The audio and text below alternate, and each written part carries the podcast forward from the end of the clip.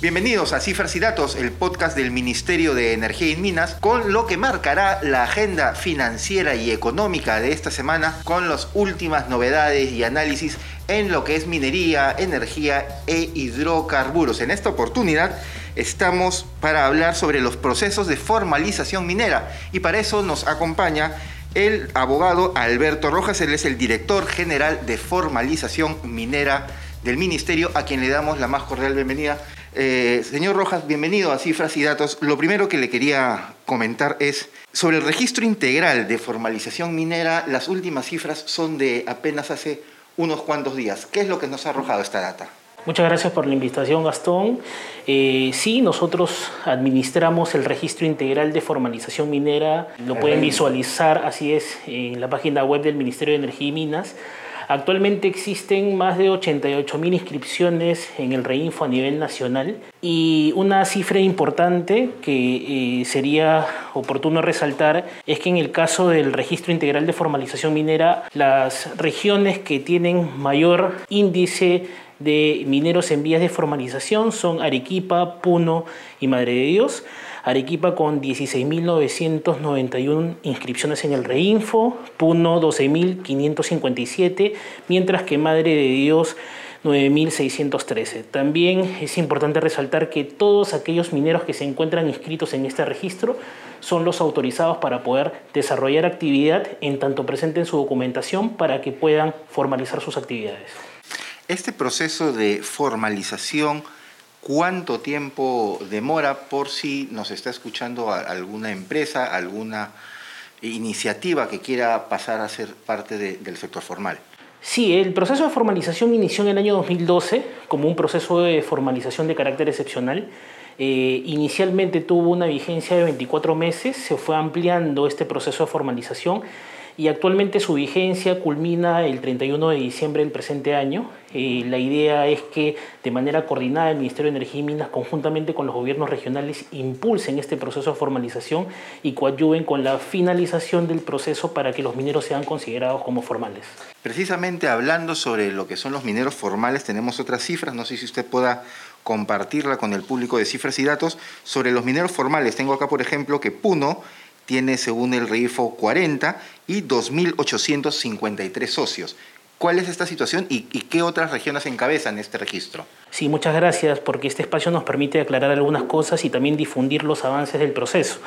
Existen actualmente 9.668 mineros formalizados a nivel nacional que están agrupados en 1.583 inscripciones en el Registro Integral de Formalización Minera, siendo Puno una de las regiones resaltantes de avance en este proceso de formalización, ya que eh, sumada las cifras que comentas, tiene un total de 2.893 mineros formalizados, seguido de la región La Libertad, que tiene 2.441 mineros formalizados, y luego sigue Ayacucho, y Arequipa con 1.599 mineros formalizados y 1.420 mineros formalizados respectivamente. Este es un dato importante porque revela que el proceso de formalización sí es posible a nivel nacional.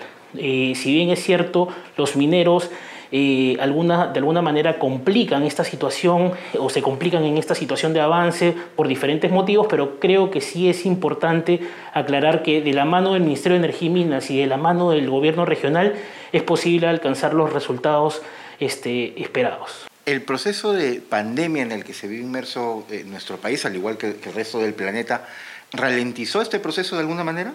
Definitivamente, creo que este esta pandemia de alguna manera ha afectado a todas las actividades económicas y sí, se han visto mermadas en términos de presentación de requisitos y creo que todos nos estamos adecuando a un nuevo periodo, una nueva forma de vivir y es por eso que nosotros hemos implementado sistemas informáticos para la presentación de requisitos. Tenemos una ventanilla única que lo que permite es que cada uno de los mineros puedan presentar sus requisitos de manera virtual. Esto ha ayudado bastante en poder reactivar no solamente el proceso de formalización, sino también la economía en el país en este estrato minero.